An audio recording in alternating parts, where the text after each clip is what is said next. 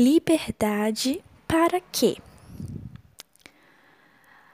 Certa vez, um monge budista estava caminhando em uma linda fazenda.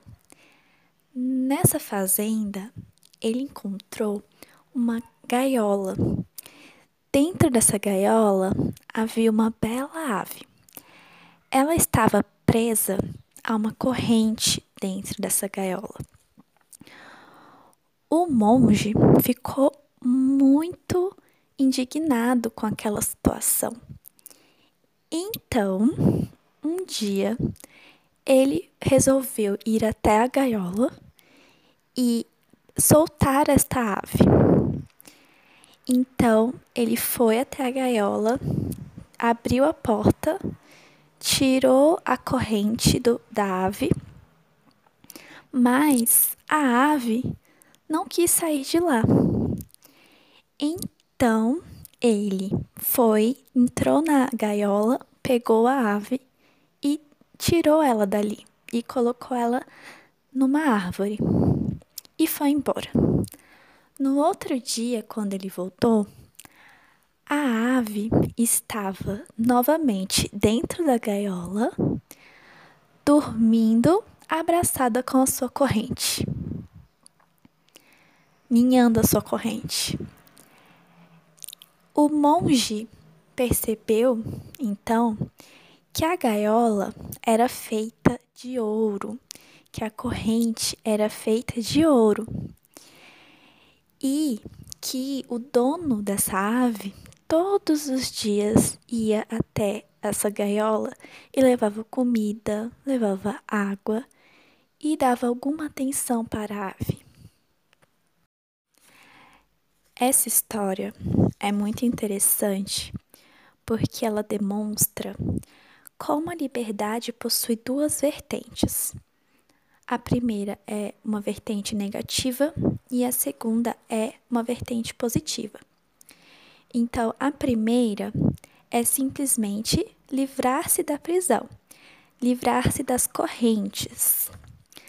Algumas pessoas, como essa ave, continuam tolerando todo tipo de prisão porque aprisionadas, elas não têm responsabilidade. Elas se contentam em ficar aprisionadas porque desse modo outras pessoas continuarão a tomar conta delas. Crescer significa livrar-se de toda dependência. Naturalmente, no começo, isso desperta medo a liberdade certamente fará com que você fique com medo de muitas coisas. Fique alerta, olhe profundamente tudo o que lhe causa medo. E você se surpreenderá ao constatar que, se olhar profundamente para isso, o medo desaparecerá. Não existe nada neste mundo para se temer então você pode se alegrar com a liberdade e com a responsabilidade que isso traz. A responsabilidade faz você crescer. Você fica cada vez mais responsável por todas as suas ações, por todos os seus pensamentos, por todos os seus sentimentos. Isso o deixa cristalino. Leva embora todas as correntes que prendiam você e a sua psicologia. A segunda vertente da liberdade é a liberdade para. É quando suas correntes estão quebradas.